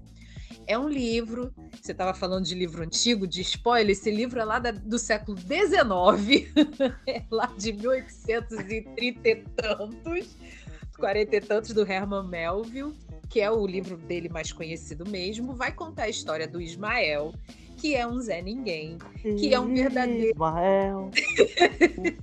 Não, não. É quase um pescador falastrão, pra gente Cristão. poder rimar. Quase. É, ele não deixa de ser cristão, mas ele é muito malandro, muito malandro. E o Ismael acaba entrando de gaiato no navio do Arrabe, depois de muita coisa acontecer, numa de preciso fazer dinheiro, vão me expulsar da onde eu tô dormindo e não sei o que, e ele acaba entrando no navio do Arrabe, o Arrabe, capitão lá do. Ai, como é que é o nome, Dani, do navio? Isso, do Pecode. E ele tá atrás da bendita da Mob Dick ou do bendito do Mob Dick, porque é o cachalote, eu não consigo falar esse troço no gênero masculino de jeito nenhum. Tá bendito, tá correndo atrás desse cachalote para matá-lo. Por quê? Porque ele gosta de comer carne de baleia? Não. Existem dois motivos grandes do porquê o Arabe vai para o mal. O Arabe é conhecido, inclusive ele tem um probleminha de perna, a Mob Dick comeu a perna dele. Então existem dois grandes motivos do porquê atrás desse cachalote. Um por causa do óleo de baleia, que é extraído da gordura da baleia, que era uma troço naquela época extremamente caro, rendia muita grana, e outro era o, o troço da vingança. Mas aí o que, que o Melville faz? E foi nessa que ele me perdeu. Primeiro, ele faz uma história longa, em que ele insere muitas informações técnicas sobre o tamanho do navio, como se caça cachalote, o que, que é um cetáceo. Eu não quero saber de nada disso, meu senhor. Vai pra ação, vai pra ação. E ele passa muitos e muitos e muitos e muitos capítulos falando disso, e você fica com aquela cara de palhaço, olhando pra cara do Melvin, enquanto ele tá lá amarradão falando do troço que todo mundo tá afim de saber. E a segunda coisa que me cansou muito foi que, infelizmente, o melhor personagem. Eu já vou aproveitar a deixa do Carlinho e vou falar também. E spoiler: o melhor personagem morre. E eu não estou falando de Moby Dick. Eu estou falando do. Como é que eu posso dizer? Eu estou falando de Kikweg, que era. Ele é dito, né? Ismael tá narrando essa história em primeira pessoa, quase que o tempo todo. Que Queg é um cara que ele conhece, um cara super mal encarado, segundo ele mesmo no início da história, mas eles acabam fazendo amizade, porque ele é como se, é como se fosse um aborígene. Só que Queg é o personagem mais interessante dessa narrativa. Ele é engraçado, ele tem umas, ele faz umas caras assim maravilhosas, ele, enfim, que Quag morre. Isso deixa a gente que tá torcendo por ele numa caraca, numa, numa sensação assim de vazio. Enfim, o Ahab consegue, de uma certa forma, se vingar, mas não sem levar todo mundo que tá dentro do navio junto com ele para o abismo. E só sobra quem? O malandrão do Ismael, que é o personagem, cara, por Deus eu não fiquei triste quando a Rabi faleceu, mas fiquei muito danada da minha vida quando só sobrou o Ismael. Que é justamente o personagem mais chato de toda a história. É o protagonista mais aquilo mesmo de toda a história. Então tu fica assim, mano do céu, perdi minha vida inteira para ler esse livro para isso. É, é tudo que eu tenho a dizer. Lívia é uma pessoa muito misericordiosa com Moby Dick, porque assim, é, pra, assim não, é um livro lendário, é um livro que é extremamente respeitado, então não tem spoiler sobre isso. E aí, quando ela fala, ah, porque o Quebec morre, na verdade todo mundo morre, só o Ismael sobra. E por que, que ele está contando a história? Porque na verdade ele foi o único sobrevivente e no meio da viagem, o Queequeg, ele sofre de uma febre lá, e eles acharam que ele ia morrer. Fizeram um, um caixão para ele, ele não morre, ele volta. O Queequeg é um arpoador, ele é alguém que manipula os arpões do navio e iriam caçar baleias, caçam baleias no meio do livro, um livro extremamente descritivo, ele explica não só sobre a caça da baleia, sobre o navio, sobre o que, que faz com o espermacete de baleia, e por aí vai, espermacete, tá gente, é gordura de baleia. O que fazem gordura de baleia, o que que, onde é que tem baleia, quem são as baleias, quais baleias, que tipos de baleias, que espécies de baleias, e por onde vão, é um livro que é bastante redundante, E aí, no fim das contas, Mob Dick destrói tudo, regaça tudo, mata todo mundo, rebenta a galera inteira, a Rabi, Kikweg e a galera toda. E naquele caixão que fizeram pro Kikweg, o Ahab, ele se esconde lá dentro, ele sobra quando o navio é destruído e ele é resgatado. A gente tem livros sobre. Livros não, a gente tem filmes sobre Mob Dick, como. Uh, tem um filme com o cara que fez o Thor, que saiu há pouco tempo, sobre Mob Dick, e aí uma, um, a galera do navio vai parar numa ilha e eles praticam canibalismo, mas alguns sobrevivem. Mas o livro não tem nada disso. No livro Não, não, só nada o Nada Ismael sobrevive e só ele conta porque ele estava dentro do caixão que era pro Queequeg. Então, assim, é um livro extremamente cansativo, é um livro lendário, é um livro histórico, extremamente detalhado, mas cansa. Sim. Eu levei praticamente um ano e meio para ler esse livro. Um ano e meio dessa porra. Vocês estão falando, eu acho que não mal comparando, vai muito com o que eu disse sobre o do psicopata americano. Eles passam muito tempo escrevendo as coisas, né? Exato. Se torna cansativo. A versão que eu tenho aqui é a versão da Nova Fronteira. O livro tem em torno de 600 páginas. E eu acompanhei na época um canal de YouTube de uma booktuber que eu admirava no passado, porque depois eu descobri algumas coisas a respeito da música e eu tirei a pessoa da minha vida. Não, só para não dizer assim, não fazer mistério. Outro dia a pessoa estava no Instagram fazendo um story apoiando o Brasil Paralelo. Aí eu, Aí é pai. é o quê? Nunca mais eu vou ver nada da- dessa senhora. Nunca mais. Aí, mas isso foi lá em 2017. Não o negócio do Brasil Paralelo foi agora, faz pouco tempo.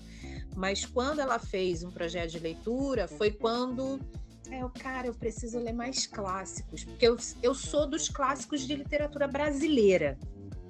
Se tem uma coisa que tem muito no meu canal, é livros de literatura brasileira. E aí eu preciso, né, falar de coisas diversificadas. Aí ela foi fazer a bendita da- do projeto de leitura com o Mob Dick. Eu, ah, vou fazer também, me empolguei. Que tristeza. Falar igual o Felipe Dávila, que tristeza. Que tristeza. Posso fazer um adendo do Felipe Dávila? Pessoa, Ele ficou dias se preparando pro debate. Ele falou assim: eu vou chegar lá, eu vou, eu vou, eu vou ser o cara mais sensato daquela turma. Aí ele chega no- Aí, aquela hora que ele foi andando pro microfone, ele foi pensando: "É agora que eu vou soltar uma frase de efeito, mostrar todo o meu. é, Eu sou superior a eles. Aí ele chega no microfone, na Globo, na maior emissora do país, no principal debate, e manda um. Que destreza. Isso é muito bom. Hoje eu se consagro, né? E a melhor frasista foi a Soraya Tronic. Caraca. Padre Soraya Kelvin. Tronic. Padre Cara, Kelvin, padre não sei o quê. Padre. Candidato padre. Você não tem medo de ir pro inferno? O senhor padre de festa junina. Padre de festa junina. Soraya Tronic fez o seu papel. Ela, ela, ela será lembrada nas eleições de 2022. Pena que foi zetona no segundo turno, né? Ah, Pena não que foi. Esses projetos, não voto nenhum Tem- nem outro. Ela tinha, ela tinha que ter sido como, co- co- como a nossa querida Simone, que começou com, ah, eu vou fazer uma, vou fazer aqui um apoio crítico e no final tava em cima do carro cantando Tá na hora do Jair. Sim, É o poder, é o poder da, da estrela brilhando da, da, da bandeira vermelha. não, eu solicitei que a rola de Simone também fosse encaixada na minha chota.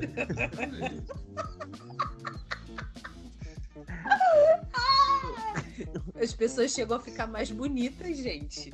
Sim, Já repararam? Sim. a, a pele é outra coisa. O quê? Não tem uma descamação. A ruga chega a fazer desenhos bonitos. É. Tudo de bom. Fascismo faz mal pra pele. O quê? Ele deixa as pessoas decrépitas. De dentro pra fora elas apodrecem, né? Exatamente. Então, Ismael devia ser assim. Ele devia estar com a cara toda carcomida. Mas ele sobreviveu. É, ele voltou lá pra, Ah, pra terra dele lá. Sim. É nos Estados Unidos, eu esqueci também, mas eu sei que é lá nos Estados Unidos. Sim, é? mas- é, exatamente. Que é? Ele voltou pra lá. Nantucket. Exato. Isso. Ele isso. voltou pra Nantucket, a galera toda foi pro. A galera toda foi de comes e bebes, foi de, foi de cachalotes e lulas gigantes. e ele sobreviveu. Foi de arrasta pra cima. Foi de Foi de base. foi de mastro quebrado e ele sobreviveu. O que também nos leva a pensar, fazendo agora um link, olha só que bonito, fazendo o link com o psicopata americano, como os, os- os- esses narradores são narradores todos em primeira pessoa, a gente sempre tem que botar os dois pés atrás. Porque a gente não pode confiar que tudo que eles estão narrando tem 100% de veracidade. Então, talvez, muito daquilo que está lá escrito que o Ismael disse, não digo a parte técnica, mas da parte da ação mesmo, os, os diálogos que ele reproduziu e tal, a gente não pode dizer que eram daquela forma. Porque como ele foi o único que ele pode inventar a história que ele quiser, que todo mundo vai comprar. É a mesma coisa com o psicopata americano. Fica justamente esse, esse negócio. Ah, será que, que é verdade ou ele inventou tudo da cabeça dele? Tu nunca tem como saber, o narrador é em primeira pessoa. É. É igualzinho Dom Casmurro, minha gente. Igualzinho Dom Casmurro. Mas eu tenho um Traiu ponto a levantar aqui. traiu? Fica a pergunta. Exatamente. Capitu traiu o Bentinho ou não?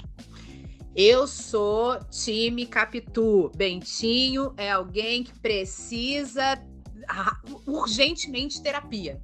Então Bentinho foi de. Foi. Foi de espermacete e pérolas? Como é que é esse negócio aí? Capitu traiu. Uma das grandes dúvidas da literatura tupiniquim. Exatamente. Eu, eu tô lendo um, um Machado para liberar agora esse final de semana, né? Próximo vídeo, botar Machadão lá, ainda mais sendo novembro, mês da consciência negra, botar Machado. E uma coisa que eu reparei é que o Machado, nos romances dele, principalmente esses romances de fase é, da fase realista, porque o Machado escreveu romances ainda, meio que tentando imitar, mas sem conseguir muito, porque não era a verve dele, mas meio que tentando imitar a corrente romântica, finalzinho do romantismo, ali por volta de 1850, 1860. Então, esses romances de fase realista, depois de Memórias Póstumas, ele sempre joga com esse fator. Será? Será mesmo? Sempre ele coloca uma certa ambiguidade. No caso de Dom Casmurro, é em relação à traição ou não de Capitu. No caso, por exemplo, de Memórias Póstumas, é é, será que, que, que Virgínia era realmente apaixonada pelo, pelo Brás Cubas? Sempre tem essa pulguinha atrás da orelha. É a especialidade dele. Especialidade de Machado. Esse, esse final em aberto. Sempre. Sempre. Aliás, Fica até no alienista, gente. Até no alienista o final é aberto. Pensa só. sim. Aliás, comentou que a gente tá no mês da consciência negra, né? E em algum lugar deste mundo, alguém neste momento está pegando o vídeo de Morgan Freeman, onde ele diz que não é, necess... não é preciso consciência negra e sim consciência humana. E está pensando em postar esse vídeo em alguma rede social como se fosse aquela crítica social foda. Faltam só 16 dias, né? Tá Faltam só chegando. 16 dias. Tá chegando a hora. Sim, sim. Alguém está pensando nesse momento. Onde está aquele vídeo de Morgan Freeman? Inclusive, eu já vou, já vou falar neste episódio de Marretas para ninguém ficar desenganado e me xingar. Mas tem um vídeo de Morgan Freeman, esse vídeo de Morgan Freeman, com o gemidão no meio. E eu vou postar ele. Eu tô avisando. Cara, Eu vou postar esse vídeo. deve ter sido há uns dois anos atrás. Ano passado eu postei esse vídeo. No dia da consciência negra, eu postei Exato. Postei no Facebook. Alguém neste momento está preparando o vídeo do Morgan Freeman falando consciência humana. Não deu uns 10 minutos, o conhecido meu postou. Com aquela, com aquela legenda super, Cara, as pessoas tipo, não aprendem. É, com aquela legenda tipo, não, a gente precisa da consciência humana, porque nós não podemos ser separados por cores de pele. Aí tá lá o vídeo do Morgan Freeman naquilo lá. É, é, é, é, é o clichêzão, né? O clichêzão. Aquela legenda safada, né? Porque, na verdade, o que o Morgan Freeman diz é o seguinte: lá nos Estados Unidos não tem dia da consciência negra, eles têm um mês da história negra que é em fevereiro. E aí o cara pergunta pra ele, ah, mas você acha que o mês é importante? Ele fala, porra, tu vai resumir a minha história a um mês por ano? A minha história é muito mais do que isso e tal. Ele fala muita coisa. Só que a galera vai e corta justamente na consciência humana ali e falam, tipo, olha, o Morgan Freeman, um homem negro, falou que tem que ter consciência humana e tal. Mas o cara tá reclamando porque a história dele, que vai de 400, 300 anos, fica resumida a um mês. Ele tá puto da cara. E aí a galera fica usando isso, tipo, não, porque ele, ele está falando que tem que, que, que vai resumir, ele é um mês só e tem que ter consciência humana. Tipo, cara, consciência humana, sabe? É, é, é, é sei lá, cara.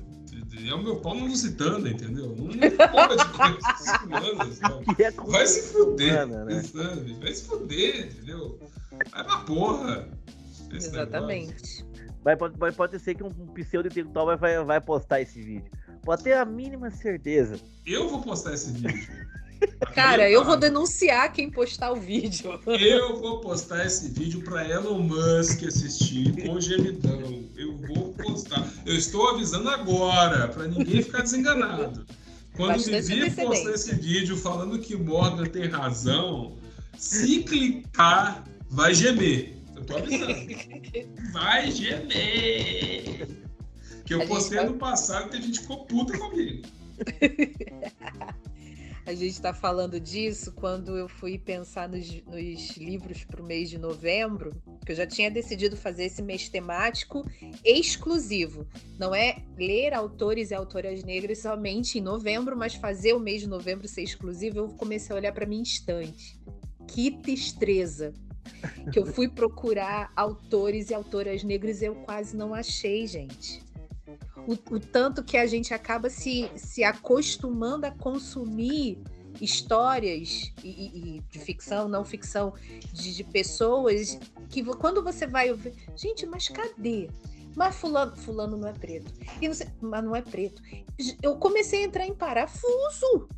Eu comecei, juro, eu comecei a entrar em parafuso. Aí o que que eu fiz? Corri para a Amazon e pelo menos assim, comecei a me abastecer, montei dentro da playlist mais algumas coisas, mas comecei a me abastecer, porque quando eu olhei aqui não tinha.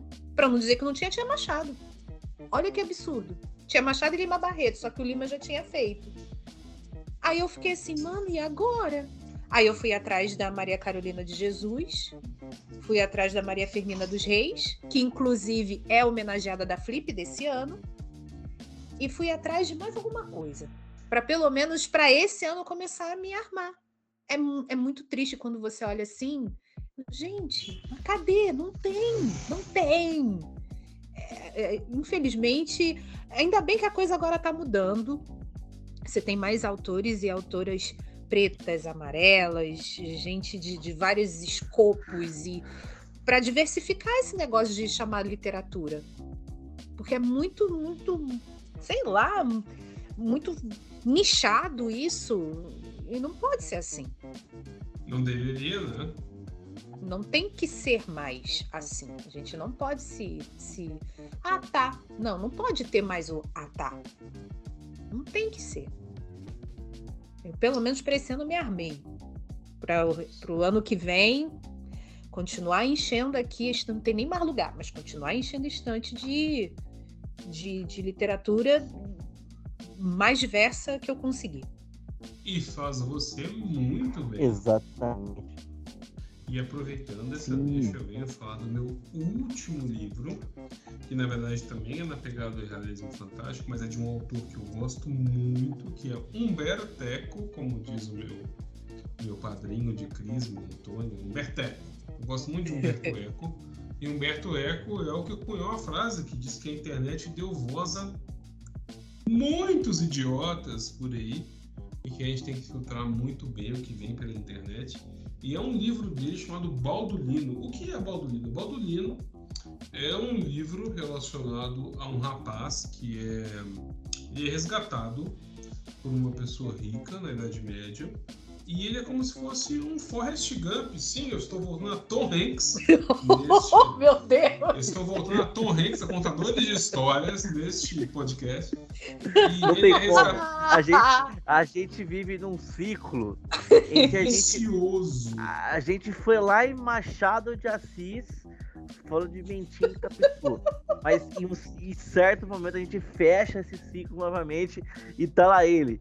Uma hora procurando procurando o Santo Grau, outra hora correndo como como um grande maníaco, outra hora perdido em uma, em uma ilha, mas ele tá sempre entre nós. Tom Hanks. Ou mandando e-mail. Aliás, a gravação daquele dia do Tom Hanks foi uma loucura, a gente se perdeu completamente. Foi, foi, um, foi um negócio que não fazia sentido, mas Baldurino é justamente isso. Ele é resgatado por um nobre, numa, se eu não me engano, é numa batalha em Alexandria, e ele vai contar histórias dele. E o mais legal de Baldurino é que o livro começa com um português muito tosco. Por quê? De, enquanto você vai lendo o livro, Baldurino vai aprendendo a escrever. Então é um livro Nossa. que começa mal escrito, que, que, que, você vai trocando as letras assim, e de uma hora para outra ele começa a escrever direitinho. E aí ele oh. começa a contar a história dele, dizendo que, olha, eu sou baulonino, eu fui criado na Conde do, do, do, do, rei Federico Barbarossa, e aí, de uma hora para outra, ele resolve ir para as terras do Oriente buscar o Preste João. E quem? O Santo Grau. Assim como Robert Langdon, Baldolino vai buscar o Santo Grau, que neste episódio eu fiquei sabendo que é o corpo de Maria Madalena, e eu estou muito puto porque um cálice virou uma porra de um corpo E aí Baldolino vai descrevendo aquele cenário medieval fantástico. Por quê? Porque na época do medievo, a gente não tinha uma verificação científica das coisas. Então eram homens com a boca na barriga, eram homens com orelhas gigantes, eram animais fantásticos e onde habitam, né? Apesar da transfóbica J.K. Rowling. E aí eram animais com trombas gigantes e é uma coisa, é uma loucura esse livro, porque é um livro de uma pessoa na época medieval descrevendo as aventuras que ele passou para ir para o Oriente para buscar o Santo Grau, que na verdade, de acordo com Robert Langdon, é um corpo de uma pessoa mulher. Vai descrever isso e ele começa a aprender a escrever no início do livro e ele vai tropeçando nas letras. É um livro muito legal. Cara, Humberto Eco é um cara muito bacana. É um autor maravilhoso. É um autor que escreveu um livro chamado Fascismo Eterno, que na verdade é uma coletânea de ensaios dele, em que ele descreve muito bem como é que é o fascismo hoje no mundo. E esse livro é assim, esse livro é imperdível é imperdível. É a busca pelo Santo Graal de um homem que no início do livro está começando a aprender a escrever. É muito bom.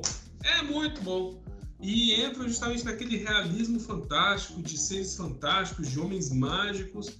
É um livro inacreditável. E de Humberto Eco ainda tem uma coletânea muito boa de livros. Inclusive, estou sendo um livro aqui porque está com uma colega minha que mora em Curitiba, Francine, devolve meu livro que chama História da Beleza e História da Feiura, que são dois ensaios do Humberto Eco muito bons, explicando a história da feiura no mundo pelos séculos, a história da beleza no mundo pelos séculos, com quadros, com pinturas.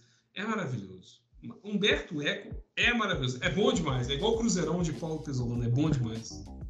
É muito bom, muito bom. Fica a dica, então, Baldolino.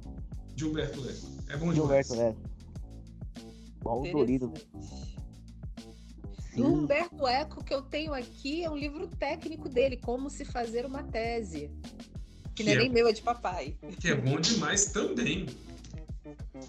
É de papai esse livro. É muito mais.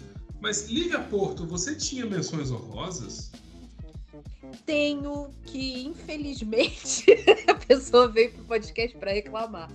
Não, mas vamos lá, vamos lá, vamos lá eu posso, eu posso agora aqui de, de, vamos chamar assim, de pronto, fazer duas dimensões honrosas, uma honrosa e outra desonrosa. Hum, vou, vou inverter. Vou falar da Desonrosa primeiro. Outro livro que a experiência não foi tão boa assim, pelo amor de Deus, não me taquem pedras, foi Triste Fim de Policarpo Quaresma. Eu cheguei à conclusão que eu tenho um problema muito sério com o Lima Barreto. Nós não nos damos bem, nós não combinamos um pouco. O Lima tem um, um, uma narrativa muito parecida com a do Herman Melville, inclusive, nesse sentido. Quando ele está na ação, a, flui que é uma maravilha, você ele coloca você dentro da, da cena, você consegue quase sentir o cheiro da pele dos personagens. Agora, quando ele para para filosofar, te cansa. E, e, olha que Policarpo é um livraço, é um livro muito legal, muito bom. E que se fosse hoje, a gente teria como colocar esses calça quadrada toda aí da rua, um, um Policarpo às avessas, assim. Policarpo ainda tinha algum motivo para ser tão fanista, esses caras nem tem.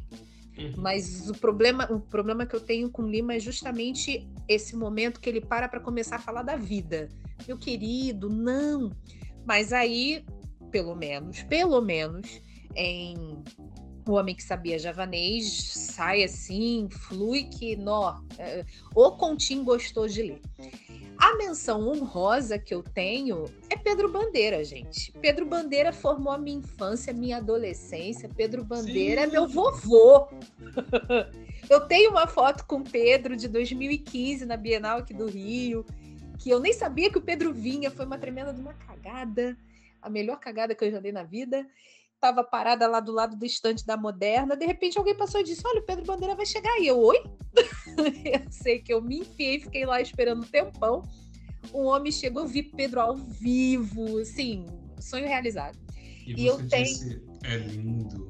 É lindo. Não, eu brinquei com ele. Poxa, seu Pedro, me chama para ser sua roteirista. Eu faço o roteiro de A Marca de uma Lágrima. Mas eu me ofereci real. Ele, não, vocês viram o que fizeram com a feiurinha? Nunca mais eu quero que o livro meu vire filme. tá bom. Então, a minha menção rosa é A Marca de uma Lágrima do Pedro. Isabel sou eu. Rafinha, Mozão é o meu Fernando e tá tudo muito lindo. Eu só não comi nenhum bombom, nem deixei ninguém me matar. Mas de resto, Isabel sou eu. É, é, é assim, o livro e a gente é uma coisa só. Essa é a minha menção honrosa. Que Pedro coisa Bandeira. E você, Carluxos, tem uma menção honrosa para nós? Tenho, tenho. Só lembrar que do Pedro Bandeira eu li todos os livros da série Os Caras. Exato. Sim. A Droga da Obediência, O Quanto de Sangue, Anjo da Morte, A Droga do Amor. Droga, droga de Americana. Droga de Americana. A Droga da Amizade, inclusive. A Droga da Obediência, a gente fez um teatro na escola baseado em A Droga da Obediência. Olha! É, fizemos um teatro baseado nisso. Nisso e também outro e também sobre a Missa do Galo, um conto também. Que gente, oh, Machado! Sim, sim, o cara bateu na porta, dando em cima da mulher, né? O cara, aquele cara do, aquele cara do conto da Missa do Galo, ele é um comedor de casadas. No, sim, completamente. Ele é um. Completamente. Machado, Machado de Assis criou a figura literária do, do pegador de casadas. Mas, ele, ele, é como noblar com primeiras damas, né? Pode crer. É o nublado. Ai, Lula que se cuide com Dona Janja. Michel, Michel é muito forte, preocupa-me preocupa sua esposa. É... Dona Marcela. Preocupe Dona Marcela. É. Noblazaço tá ali. E eu tenho uma menção rosa também, que já que eu tô no realismo fantástico, eu tenho que sempre lembrar os maravilhosos livros do nosso maravilhoso Gabriel Garcia Marques, né? 100 Anos de Solidão, Amor nos Tempos do Cólera, é, Crônica de uma Morte Anunciada. São livros assim, olha, é puro sabor de Macondo, é puro sabor de sangue, é puro sabor de América Latina. É muito bom, é muito bom. Recomendamos a vocês que ouviram esse episódio que leiam todos estes livros maravilhosos, um Sim. por um. Tem que Não ler. Hesitem, busquem todos e é isso, né? Marretadas Podcast é Sim, isso. Só pra encerrada, hum. pessoal que curte histórias aí também, a série Vagalume, são vários livros, né? A gente fica horas e horas falando isso aqui. Nunca li. Mas... Ô, louco. Ah, cara, tu precisa alegar de campeão, Aventura no Império do Sol, Meninos Sem Pátria, Escaravelho do Diabo. O que Sim. mais? Cadáver ouve rádio. Cadáver ouve rádio, rosto no computador. Mistério dos Cinco Estrelas. Oh, meu Deus. Ah, então, primeira. Não é primeira mão, porque isso já tá mais do que. Mas a gente está falando disso. Os livros do Marcos Rey, que faziam parte da coleção Vagalume, agora estão pela Global. Você então vai encontrar em sebo, ainda com aquela capa de ilustração da coleção Vagalume, e vai encontrar os mais recentes pela editora Global, porque eu acho que eles compraram né, os direitos de, de, publicação do espólio do Marcos Rey. Então, o Rosto no Computador, Mistério dos Cinco Estrelas, O Cadáver Ouve Rádio, tudo está na editora Global. E tá mais barato do que na editora Ática, tá? Só Olha a dica isso. aí. E também tem lelivros.love para você. Tá também. Tá querendo, aí, tá querendo aí usar um tapa-olho nos seus livros? Isso aí para você. Você pode procurar lá. Mas eu vou ler. Eu tenho certeza que eu vou ler. Eu vou procurar, vou buscar. E é isso aí. Marretadas é isso, né? Marretadas é informação, é cultura. Para você, brasileiro e brasileira, que já passaram por este período de trevas, estão esperando só o ano que vem para pegar o seu mozão que Lully prometeu que todo brasileiro e brasileira vai namorar no que vem, é isso. Estamos chegando, estamos voltando com a nossa revista mensal e eu tenho só a agradecer a esses maravilhosos Carlos Oliveira e Lívia Porto que estiveram comigo hoje. E eu quero que vocês façam o seu merchan agora, a começar por você, Lívia Porto. Faça o seu merchan. Vocês me encontram, quem estiver me escutando, me encontra na internet, nas internets. Me encontra lá no YouTube, no Imersões Literárias. Então é só entrar no YouTube, Imersões Literárias. Eu estou no Twitter, arroba Lívia Pessouza. O Twitter do canal, eu tô tendo que colar que nem o Lula, tá? É arroba Imersões Lit. O Instagram do canal, só um momentinho. Vambora, meu filho. Fala aí. O Instagram do canal é imersões.lit também. E que mais? E tem o livrinho lá na Amazon, Crônicas Apaixonadas. É a primeira tentativa de fazer o nome dessa pessoa que aparecer na internet como, como escritora. Mas outras histórias virão por aí. Daqui a pouco a gente lança mais uma quando eu conseguir parar para escrever, né? Porque também tem disso. E é isso vão lá me assistir, vão lá me dar um streamzinho que a gente está precisando. Agradeço muito a visita. Obrigada. Eu sempre assisto. Carlos Oliveira, o seu merchan agora. É isso, mais uma vez, prazer, Dan. Obrigado, Livre, pelo ter sido convite participado com a gente. Todo mundo que ouviu Marretadas até agora. Estou lá no, no, Twitter, no arroba NFL Cantadas.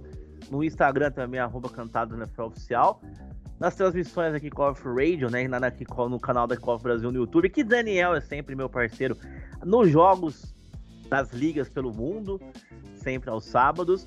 Então acompanha lá que eu tô sempre postando lá sobre NFL, falando algumas coisas também lá no meu Twitter, que praticamente virou meu Twitter pessoal, já que o meu Twitter pessoal mesmo eu tenho ele para xingar autoridades. Então, eu uso ele Maravilhoso. diariamente, eu uso ele apenas para contestar e ofender autoridades e figuras patéticas da extrema direita, ou seja, toda a extrema direita. E também lá no Twitter, na NFL Online Cantadas, é onde eu posto as coisas lá, transmissões, cantadas e tudo. A gente tá junto quinta e domingo na NFL à noite, sábado à tarde com o futebol, sempre com o Dan. E mês que vem a gente tá de volta com arretadas, que vai ser legal também com o convidado, que o nosso tema vai ser bem bacana. Dois spoiler do mês que vem ou não, Daniel? Sim. Nosso próximo episódio, recebemos um convidado aqui. Nós três vamos se reunir com o nosso convidado, vamos escolher um filme e reescrever esse filme. Eita! Reescrever uma história. Eu vi o Ivan fazendo isso no Conversas Paralelas que ele fez, que ele tem no Globoplay. Achei muito legal, achei que a gente poderia se inspirar nele para fazer. Vamos escolher um filme nós três que nós vimos e reescrever toda a história do filme. É livro, é filme, é uma loucura, é música. É cultura! É, é cultura. cultura. E eu sou arroba dedidado F de faca Hilário com H Hilário de engraçado, arroba DF Hilário no Twitter, no Instagram, onde você quiser. Procure Daniel Hilário, você vai encontrar no Escavador, no Jus Brasil. Ah, você vai encontrar em todo lugar, Daniel Hilário. No Medium. Não pode Procura no esquecer. Medium, Daniel Hilário tá lá também. No YouTube tem Daniel Hilário, em todo lugar tem Daniel Hilário. Então, se quiser conversar, estou lá, manda uma DM, fala comigo, manda recado público, fala o que quiser que eu tô ali sempre para responder, não me incomodo, viu? E isso é Marretadas Podcast. Um prazerão receber a Lívia aqui. Um Eu que prazerão agradeço. estar sempre com o inesquecível, inexorável, o homem que enterra reputações da extrema-direita, Carlos Oliveira Cantadas. E é isso. Muito obrigado, pessoal. E uma boa noite, que a gente está gravando à noite, mas pode ser um bom dia, uma boa tarde. Até a próxima! Beijo, gente. Até a próxima. Valeu!